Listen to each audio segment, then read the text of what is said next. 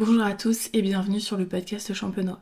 Je vous retrouve aujourd'hui pour ce nouvel épisode accompagné de Nicolas Gégère, quatrième génération de chef de cave au sein de la maison Alfred Gratien. Alors, comment s'est passée la transmission de savoir entre Nicolas et son père? Comment faire perdurer le style de la maison? Quels sont les enjeux et les missions d'un chef de cave? Je vous laisse découvrir toutes les réponses à travers cet épisode et je vous souhaite une belle écoute.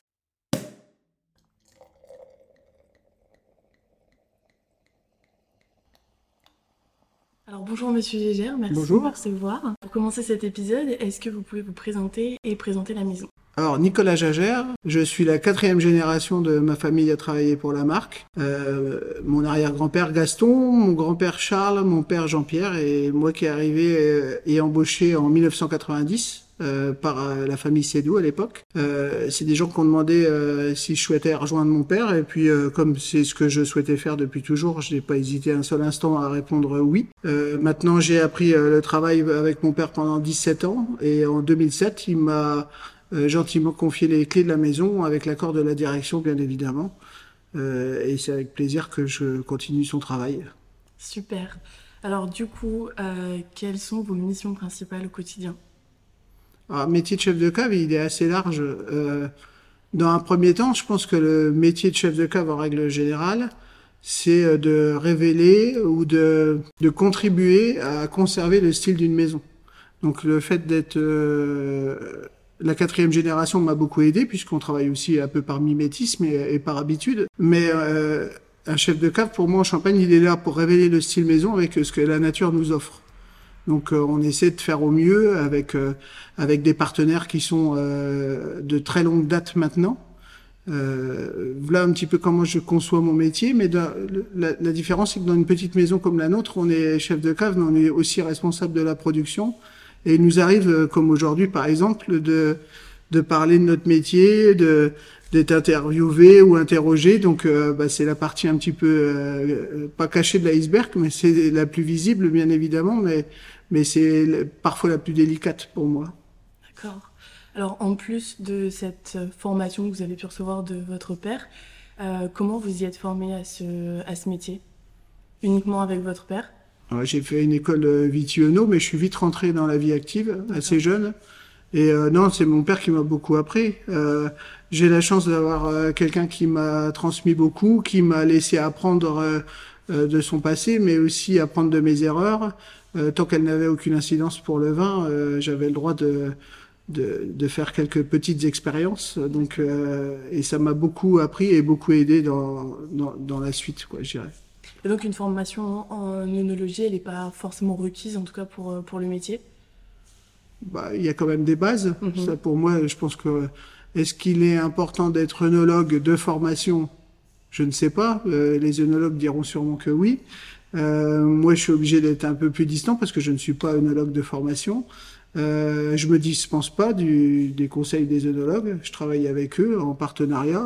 Avec euh, nous, on a, comme partenaire Monsieur Verung qui nous suit depuis toujours, qui travaille déjà avec mon père. Mais on est quand même assez libre dans une petite maison comme nous. De, de choisir nos partenaires, nos partenaires viticulteurs, nos partenaires de, de, en œnologie, mais aussi euh, de, de choisir nos assemblages. C'est-à-dire que le conseil de l'œnologue arrive vraiment d'un point de vue euh, très technique pour moi. Euh, sur la partie vinification œnophile, euh, je suis complètement libre et les patrons, euh, la direction, excuse-moi, euh, me laisse vraiment le choix de mes assemblages et me valide mes assemblages assez facilement. D'accord. Euh, alors du coup, aux côtés de votre père pendant 17 ans, quel est le plus bel enseignement qui vous est transmis? Alors, il m'a aidé. euh, le, plus bel enseignement pour moi, c'est sûrement le respect du vin. C'est un mot que, que j'apprécie beaucoup. Euh, le, vin, il faut savoir le- le déguster, bien évidemment, le travailler, mais le respecter, parce que sinon, il vous le rend. Et si vous le respectez, il vous le rend bien. Si vous avez un peu moins de respect pour lui, euh, ça commence à être un peu plus compliqué. Donc, le respect, c'est euh, euh, quand j'ai commencé à apprendre, par exemple, euh, à vinifier en tonneau, puisque euh, chez Alfred Grassin, 100% de nos vins sont vinifiés en fût de chêne. On quand je suis arrivé ici, on faisait encore le soutirage dit au bassin. Et euh, il était hors de question de voir une goutte de vin par terre. C'est-à-dire que euh, j'avais la petite tape derrière les oreilles euh, gentille, amicale, mais quand même qui me permettait de comprendre qu'il fallait éviter de mettre le vin au sol. Et puis, euh, évidemment, le respect du vin passe par une hygiène irréprochable, euh, que ce soit dans les récipients vinaires, le matériel œnologique, et encore plus si vous travaillez sous bois, euh, l'hygiène est vraiment indispensable. Et comment elle s'est passée la transition entre vous deux? Alors, elle était longue, mais agréable. Euh, il m'a laissé euh, travailler avec lui, il m'a bien appris. Euh, j'ai eu plus de chance que lui dans le sens où mon grand-père était quelqu'un d'un peu plus euh, compliqué et un peu plus difficile et il avait du mal à transmettre euh, son savoir alors que mon père m'a vraiment euh, pris sous sa coupelle et on a, on a vraiment travaillé main dans la main pendant des années. Euh, il m'a appris à, à, travailler, à respecter le vin, mais aussi à apprendre de mes erreurs, et ça, c'était vraiment important. Et comment, donc après plusieurs générations de, de Gégère euh, au sein de la maison, comment vous faites pour, euh, pour apporter votre touche personnelle? Alors, mon père l'a peut-être plus apporté que moi dans un premier temps. D'accord. Euh, J'ai un grand-père qui vinifiait beaucoup plus le, le raisin pinot noir. Mhm. Les assemblages au fil du temps ont évolué sur des assemblages euh, des trois cépages bien évidemment puisqu'on travaille des trois cépages chez Alfred Gracien mais pour les millésimes et les bouteilles euh, prestige je sont évolués un peu sur le chardonnay. Après euh, moi j'ai plutôt suivi ce que mon père a fait. Là-dessus j'ai pas apporté grand chose dans les assemblages euh, si ce n'est une continuité et la conservation du style de la maison. Euh, maintenant euh, j'ai quand même des nouvelles cuvées qui vont arriver. Je peux pas spolier, euh, euh, spolier trop tôt le, le marketing, mais il y a quand même euh, des choses qui évoluent, euh, notamment une cuvée que, euh, qui est en fin de, en fin de vente maintenant, mais qui a, qui a plu énormément, qui s'appelait la cuvée 595. Donc c'était une Solera euh, qui a servi, si vous voulez, euh, au départ à faire mes liqueurs d'expédition, puisque j'ai refait un gros travail de liqueur d'expédition. Euh, dans le sens où, euh, pour moi, la liqueur d'expédition est le fil conducteur euh, d'une dégustation verticale, et ça me permet d'associer euh, d'une cuvée à l'autre le style maison. Donc la liqueur d'expédition était pour moi très importante, donc j'ai travaillé sous forme de Solera avec l'assemblage de la cuvée Paradis à la base. Et puis au fil du temps, quand on l'a dégusté en vin clair, on s'est, on a trouvé ça euh, assez sympa et on s'est posé la question si ça serait pas intéressant de la faire euh, mousser, de faire une prise de mousse sur cette cuvée. Et c'est comme ça qu'est née la cuvée 595. Maintenant, il y a quelques autres cuvées qui arriveront, mais bon, euh, je suis obligé de laisser planer un petit peu le, le secret. C'est J'ai- pas le choix. C'est normal. Euh, alors du coup, comme vous le disiez tout à l'heure, la, maison elle vinifie donc uniquement euh, dans sous-bois, dans des fûts en chêne. Euh, Est-ce qu'ils sont neufs ces fûts? Alors, quand je suis rentré ici, donc en 1990, donc ça fera 33 ans le 1er juillet, on, s'en approche. En 1990, quand mon père me disait utilise les fûts neufs, c'est des fûts que mon grand-père avait achetés en 1975. Donc les fûts neufs dataient un petit peu. Ensuite, euh, euh, mon père a commencé à acheter quelques fûts neufs à, à une tonnellerie de champagne, qui, euh, à un monsieur qui s'appelait Monsieur Sainteau à Haï. D'accord. Euh, C'était un des derniers tonneliers de la Champagne avant que Jérôme Viard euh, reprenne l'activité. Mais on a quand même beaucoup travaillé avec Monsieur Sainteau en achetant seulement 10 fûts neufs par an, parce que le problème c'est de, de ne pas changer le style de la maison. Le bois neuf apporte beaucoup de tanins, apporte euh, beaucoup de structure au vin, mais on avait aussi des clients qui nous étaient fidèles et on ne pouvait pas se permettre de changer le style maison. En achetant 6 fûts neufs ou 10 fûts neufs par an, on ne changeait pas l'assemblage. Mais en septembre 2000, euh, la maison a quand même évolué et on nous a demandé de produire plus. Euh, puisque quand je suis rentré ici, la maison faisait 100 000 bouteilles et aujourd'hui on fait 300 000 bouteilles. Donc on n'a pas explosé non plus, on a multiplié par 3, mais euh, dans un temps assez long malgré tout. Mhm. Mais pour, euh, pour ne pas changer le style de la maison, lorsque vous voulez vous développer, il a fallu acheter des fûts. Et mon père a commencé à s'orienter vers les fûts d'occasion, puisque euh, sur Chablis, on a beaucoup, beaucoup travaillé avec les fûts de la chablisienne en particulier. Euh, sur Chablis, en fait, euh, ils avaient besoin des structures euh, qu'apportait le bois dans leur vin. Et, nous, non. Donc on a trouvé un très bon compromis en rachetant des fûts de 4 ou 5 vins à Chablis. Et euh, le chai est composé essentiellement de ces vins. Aujourd'hui, à Chablis, on a fini de travailler avec eux et on revient sur le bois neuf. Donc, euh, j'ai commencé euh, depuis l'année dernière à, faire un travail sur le bois neuf. Mais on a un chèque à plus de 1000 fûts et si j'achète 30 fûts euh, neufs, je ne changerai pas l'assemblage. Et je vais m'arranger pour que ces 30 fûts neufs ne, ne terminent pas dans une seule et unique cuvée. Donc euh, ça me pose pas de souci d'acheter des bois neufs. On a acheté euh, pour l'instant des fûts sur euh, trois tonnelleries. La tonnellerie de Champagne, indispensable. Enfin pour moi c'est l'acteur local. Donc, Ouais. Et c'est lui euh, qui a de toute façon révisé depuis toujours tous les fûts de la maison.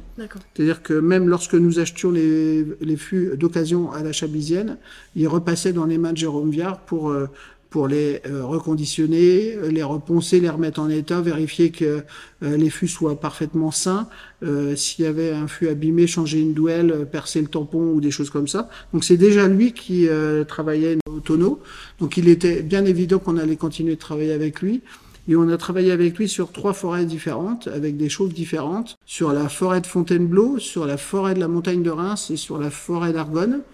Et euh, on a mis euh, des vins du même mar dedans, euh, pour pas le nommer, on a mis du Vertu en chardonnay, parce qu'on s'était déjà rendu compte avec mon père que les chardonnays supportaient très bien le bois neuf. Donc je suis parti sur du chardonnay et on a dégusté et suivi les fûts pendant toute la vinification et l'élevage. Et il s'avère qu'aujourd'hui, on a fait un choix pour la tonnerie de Jérôme Viard. Euh, il nous a fait également un, un fût d'assemblage des trois forêts dont je viens de nommer. Euh, le, le fût d'assemblage nous convient, mais celui qu'on a retenu particulièrement, c'est euh, les fûts de la montagne de Reims avec des chauffantes euh, qui, euh, qui permettent de, de brûler les, les amers des tanins du bois, euh, mais sans pour autant emmener euh, le, le fût sur des arômes très très, très boisés. Le but euh, du, du bois chez Alfred Grasser, c'est d'accompagner le vin, mais c'est pas de le remplacer. Si euh, je vous faisais déguster un vin euh, 100% vinifié sous bois neuf, euh, je dis pas que ce vin serait mauvais, hein, euh, on, on peut faire des, euh, sûrement des très bons vins, mais on changerait complètement le style de la maison. Donc euh, le fût, il, il- accompagne le vin, mais il remplace pas le vin. Euh, on a également travaillé sur deux autres tonnelleries. Euh, je voulais pas m'arrêter à, à une seule personne, On- avec la tonnerie Mérieux et la tonnerie Sylvain. Euh, et on a choisi des fûts aussi de la tonnerie Sylvain. On en rachète cette année et on va voir si l'expérience euh, continue dans le même sens. Euh, ça peut, c'est un travail euh, de 10 ans qu'on, qu'on- ou, plus qu'on commence aujourd'hui. quoi. C'est sûr. Donc euh, le fût c'est assez passionnant, on peut en parler euh, pendant un bout de temps. Euh, et avec Jérôme Viard qui vient assez régulièrement, on- on a des bons échanges et il me permet aussi moi de comprendre de temps en temps le pourquoi du comment, parce que j'ai euh, des sensations de dégustation et j'ai besoin de comprendre ce pourquoi, pourquoi les amers, pourquoi les arômes empyromatiques, etc. Et c'est lui qui m'accompagne dans cette démarche. Vous en achetez tous les ans? Eh ben, euh, Jusqu'à présent, on achetait des fûts d'occasion tous les ans, et à partir de l'année dernière, on va commencer à acheter quelques fûts neufs tous les ans. Le chai, il est comme on l'aime aujourd'hui, euh, puisqu'on a une moyenne d'âge, je pense, dans le chai euh, entre 17 et 20 ans. Euh, moyenne d'âge des tonneaux, donc il faut, il faut, il y a toujours des fûts à renouveler, donc on va les renouveler gentiment, sans pour autant déséquilibrer nos assemblages. Et les aromatiques qu'apporte justement la vinification sous bois, est-ce qu'elles changent d'année en année au fur et à mesure justement du vieillissement du fût? Alors oui, euh, parce qu'un fût neuf apporte beaucoup plus au vin qu'un fût euh, ancien. Donc elles changent, mais en fait, euh, elles sont un bon. les tonneaux sont ou le chèque comme comme il est aujourd'hui, puisque comme je vous disais, le chai il est tel qu'on l'aime aujourd'hui et on ne veut pas le changer du jour au lendemain. Il est garant du style malgré tout parce que euh, il y a, il y a le- la mémoire, euh, la mémoire du, du fût, du vin qui a été vinifié dedans, etc. Euh, il, il contribue et je pense qu'il est garant du style de la maison. D'accord. Et est-ce que vous savez ce qui deviennent ces fûts après, après utilisation? Alors nous, on utilise les fûts euh, jusqu'à la corde, comme on pourrait dire, comme pourrait le dire un cordonnier peut-être. mais, euh, et en fait, après, euh, c'est des fûts qui serviront à la décoration. D'accord. Euh, ma collègue euh, Mélissa à la boutique du Chai euh, en met quelques-uns à la vente. Il y a des il y a des étrangers qui aiment bien repartir avec un tonneau, euh, qui a, de l'histoire dans la maison. Il y a des viticulteurs qui avaient besoin de faire un peu de fleurs ou des choses comme ça. Mais lorsqu'ils sortent d'ici, ils ne sont, c'est parce que ils ont eu un défaut technique, c'est-à-dire des fuites, tout simplement, ou, ou un défaut organoleptique, donc ils ne sont plus aptes à faire du vin. D'accord. Voilà, c'est des fûts qui serviront en décoration ou autre. Euh, ben, vous voyez, accroché au mur derrière nous, euh, j'avais commencé une petite présentation. Ça permet de faire des, des décos sympas des fois. Et pourquoi uniquement des fûts et pas des foudres? Alors ça, c'est un choix euh, technique et un choix de la direction. On, euh, moi, à une époque, j'ai proposé euh, d'acheter un ou deux foudres, notamment pour faire ma liqueur d'expédition. Mais l'identité de la maison, c'est vraiment des, des petits fûts, des pièces, puisqu'on appelle ça une pièce de vin lorsqu'il est plein. C'est pas un fût, mais une pièce. Donc euh, le but, c'est de continuer à travailler en pièces. Et euh, vous, verrez euh, pendant la visite qu'on a tout un système pour organiser notre chai qui nous, qui nous permet maintenant de travailler dans des, vraiment des très belles conditions. Et on est équipé pour travailler en, en pièces plutôt qu'en foudre. Donc on continue comme ça. Euh, alors, à plusieurs reprises, lorsqu'on fait des recherches ou qu'on regarde un petit peu votre site internet, euh, vous parlez de micro-oxygénation. En quoi ça consiste? En fait, un fût, euh, contrairement à une cuve, alors je je veux pas faire de débat sur la compétition entre des vins vinifiés en cuve ou des vins vinifiés en fût. Moi, j'ai mes habitudes en tonneau et d'autres les ont en cuve et on fait des très grands vins dans les deux récipients. Euh, à la différence, c'est qu'on a quand même un vin qui respire un peu plus dans un tonneau qu'une cuve qui est complètement hermétique. Euh, donc, euh, il y a quand même une, euh, ce qu'on appelle une micro-oxygénation, c'est-à-dire quand même des échanges euh, gazeux qui se font entre le vin et, les extérieurs.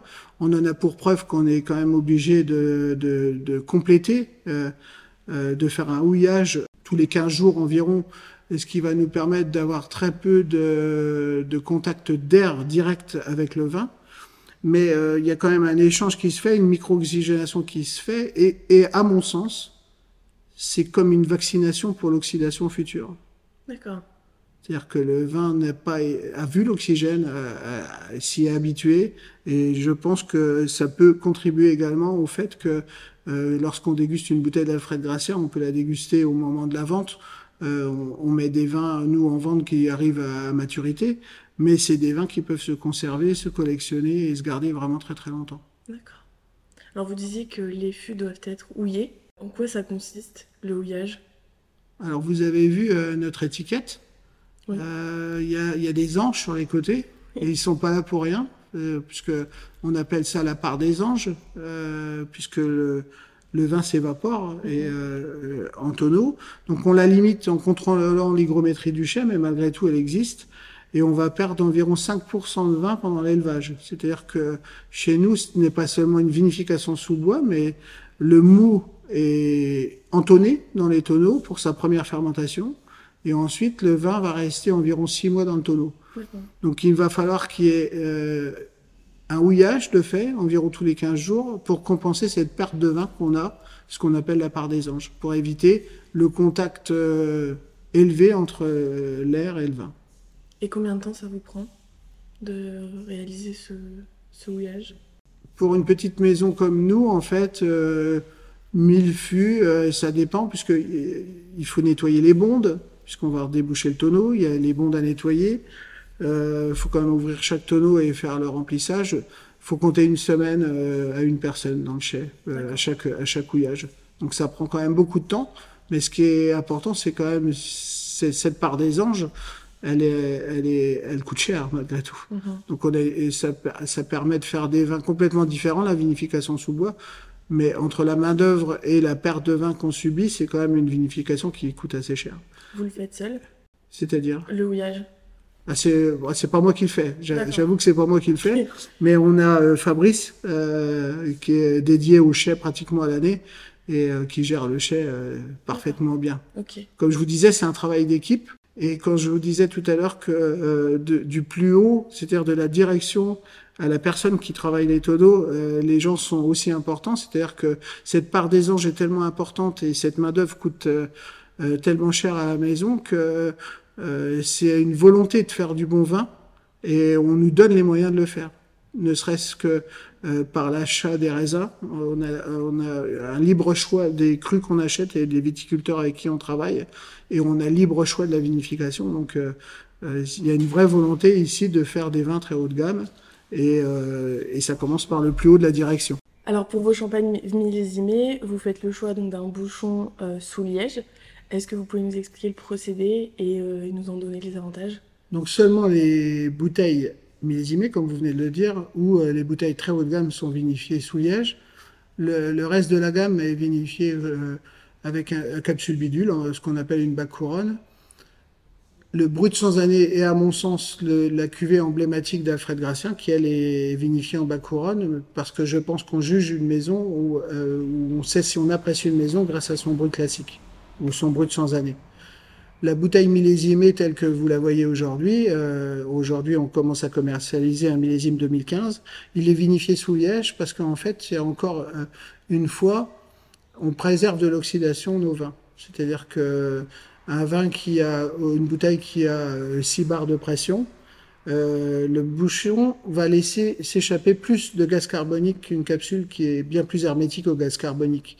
Mais par sa composition, le liège, si on, on regarde un bouchon d'un peu plus près, on a des petites qualités, c'est pas ça paraît pas euh, neutre ou lisse complètement un bouchon, mais dans ces cavités, en fait, le, le, le gaz carbonique va s'échapper, mais par ces cavités, on va piéger l'oxygène avant qu'il atteigne le vin.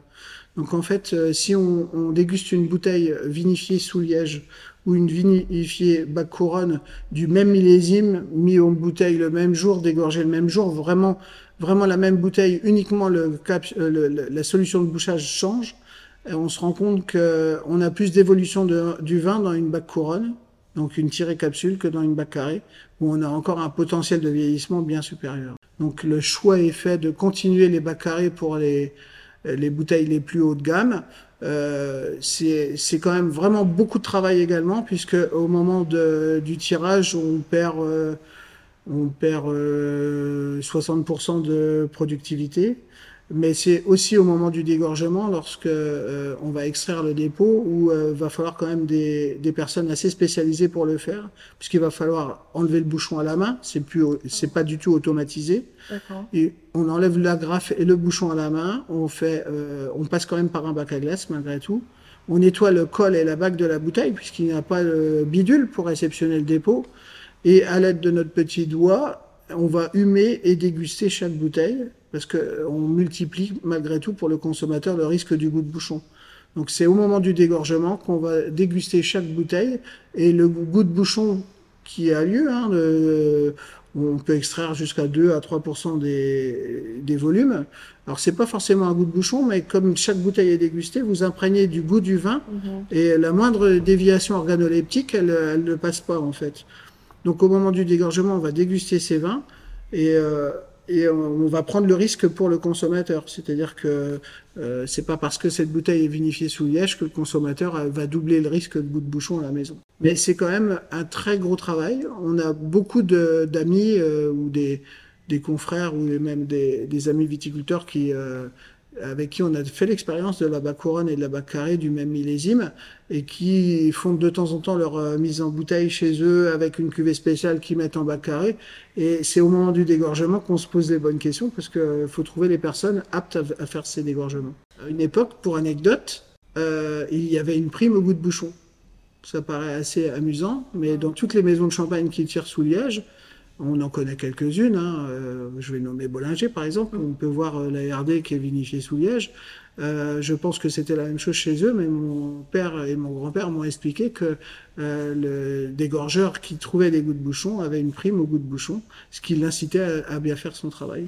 Donc c'est assez particulier. Maintenant, elle n'existe plus. Donc la maison Alfred Gracien a ce qu'on appelle le statut de négociant ce qui veut dire que vous achetez des raisins directement chez vos récoltants partenaires. Euh, comment vous les choisissez, ces récoltants partenaires Alors, pour certains, euh, les, les, les grands-parents et mon grand-père travaillaient déjà ensemble. D'accord. Donc, euh, je les choisis euh, fidèles. Ça, c'est vraiment important. Euh, et je leur rends bien hommage dans le sens où, euh, lorsque vous allez déguster une belle, une belle cuisine, Euh, lorsque vous allez sur les grandes tables, on est persuadé que les, euh, les chefs euh, utilisent des bons ingrédients, mais c'est exactement la même chose dans le vin. Donc la première chose, c'est d'avoir des bons raisins pour faire des grands vins. Ça, c'est vraiment important. Après, je dirais qu'il y a une, histoire d'amitié et de fidélité chez Alfred Gracien. Mais c'est pas au moment de la vendange qu'on parle le plus des raisins, bizarrement. C'est lorsque les vins sont vinifiés dans le chai. C'est-à-dire que la chance euh, qu'on a lorsqu'on travaille en fût, c'est que chaque mât, chaque viticulteur, chaque euh, cru, chaque cépage est vinifié séparément. Et pendant l'élevage et pendant la vinification, on va inviter les viticulteurs à déguster leur vin en vin clair. Donc il y a toujours une petite émulsion qui se crée euh, parce qu'on fait des on fait des petites équipes en fait. Hein. Donc euh, moi je suis chauvin, mais je pense que pas mal de viticulteurs le sont, mais ça c'est propre aux paysans au sens propre au sens propre et noble du terme, c'est-à-dire que un paysan euh, ou un viticulteur est fier de son travail et de pouvoir redéguster le vin qu'il nous a livré. euh, avec ses amis, eh ben, il, est, il a envie de bien faire. Et donc, euh, en fait, c'est autour d'un verre qu'on sait si le viticulteur va, va rester à travailler avec nous pendant quelques années ou pas. Évidemment, pendant la vendange, mon rôle, c'est d'aller voir chaque viticulteur, chaque pressoir et d'aller voir l'état sanitaire et la qualité de la vendange. Mais je dirais qu'on a des viticulteurs aujourd'hui qui jouent tellement bien le jeu de la maison que c'est pas secondaire, mais c'est-à-dire que c'est presque une relation amicale. Il n'y a, a pas que du business chez Alfred Gracien. Alors effectivement, un négociant euh, achète ses raisins. Euh, la chance d'un négociant, c'est de, de pouvoir avoir euh, différents mares, différents crus, différents secteurs, différents euh, euh, vins pour comme un peintre a sa palette de couleurs pour faire ses assemblages. Ça permet quand même d'avoir une très belle diversité et de faire des assemblages. Euh, je dirais pas plus complexes parce que il y a, y a des gens euh, qui travaillent sur un seul euh, terroir et qui font des très grands vins, mais faire des vins un peu différents.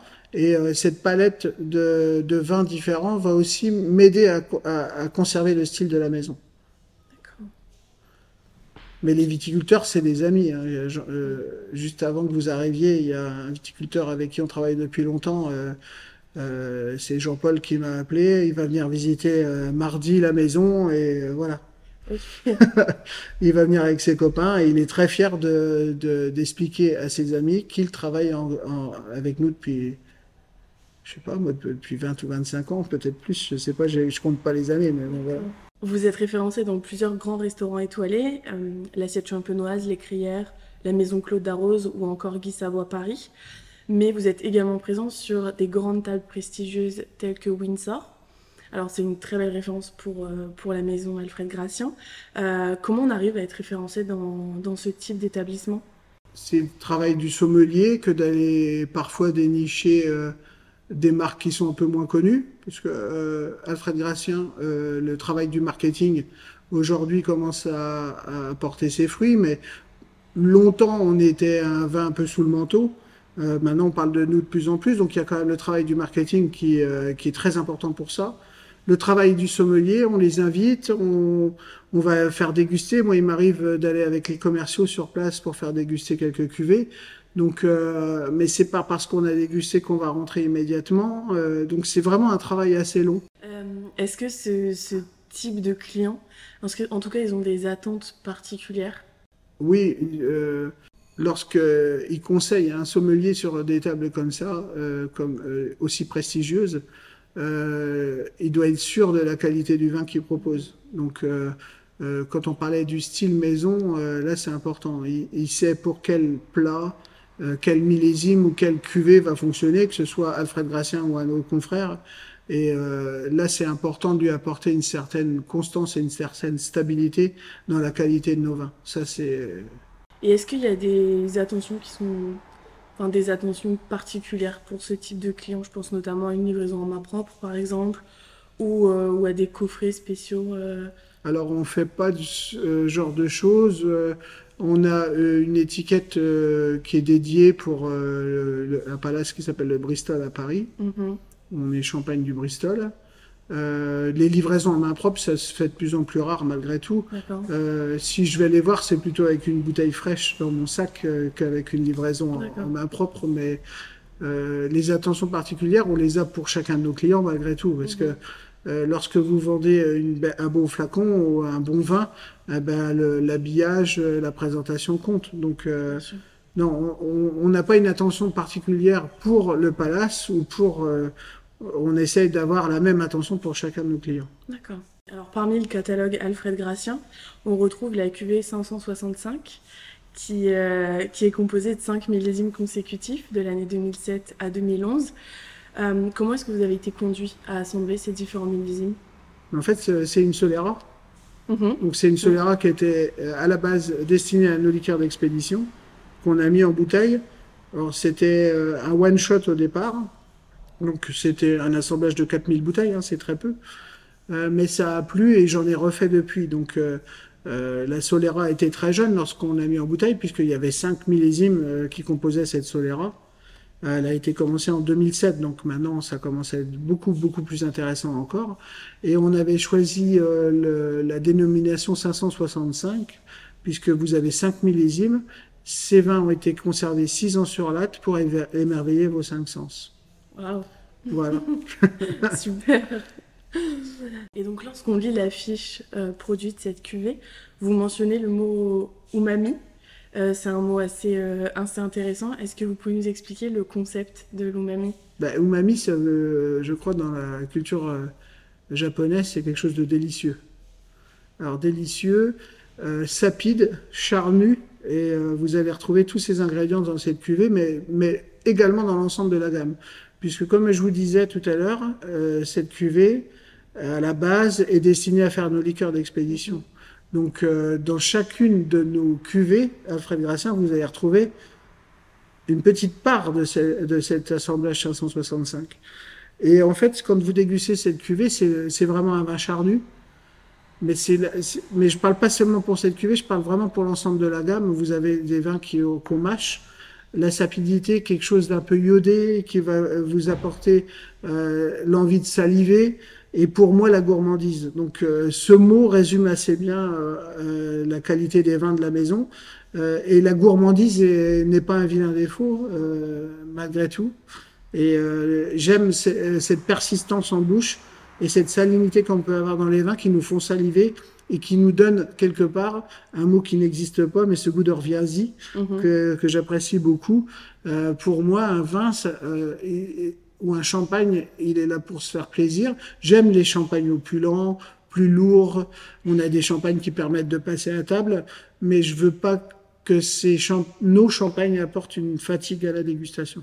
C'est-à-dire que on doit pouvoir euh, déguster jusqu'au bout de la nuit du Alfred Gracien sans pour autant euh, se, fatiguer. Ça, c'est important.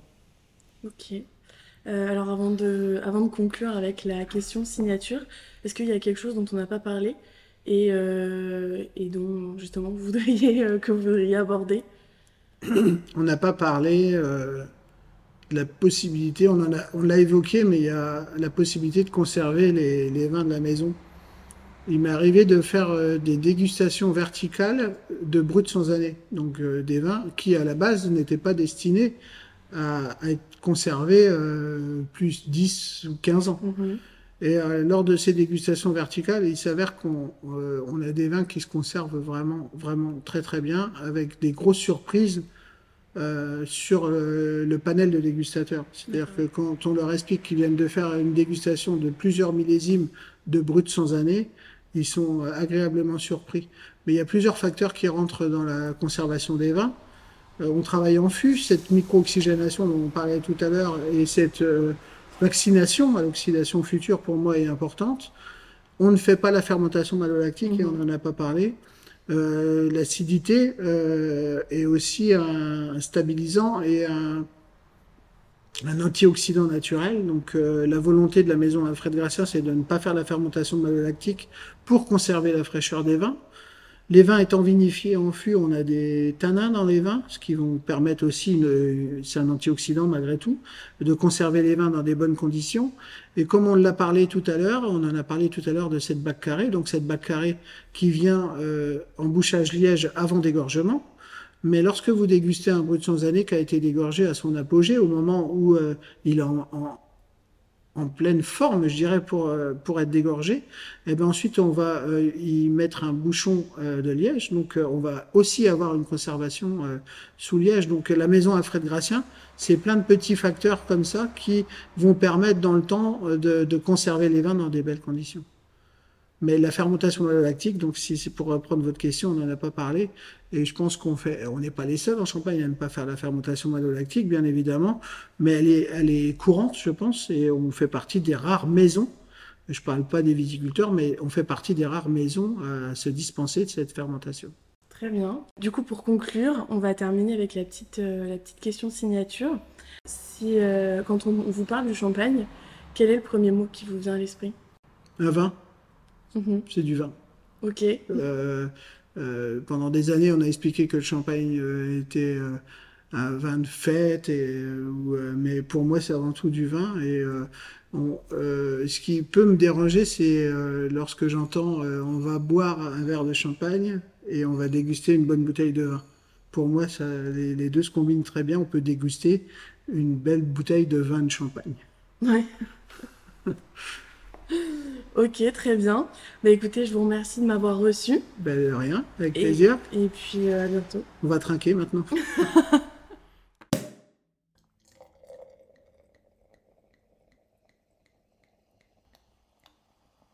C'est maintenant la fin de cet épisode, merci d'être resté jusqu'ici. Vous retrouverez toutes les informations de ce dont nous avons parlé dans les notes du podcast. N'hésitez pas à vous abonner, à activer la petite cloche pour recevoir la notification des prochains épisodes et à nous faire part de vos retours sur nos réseaux sociaux, at le podcast champenois.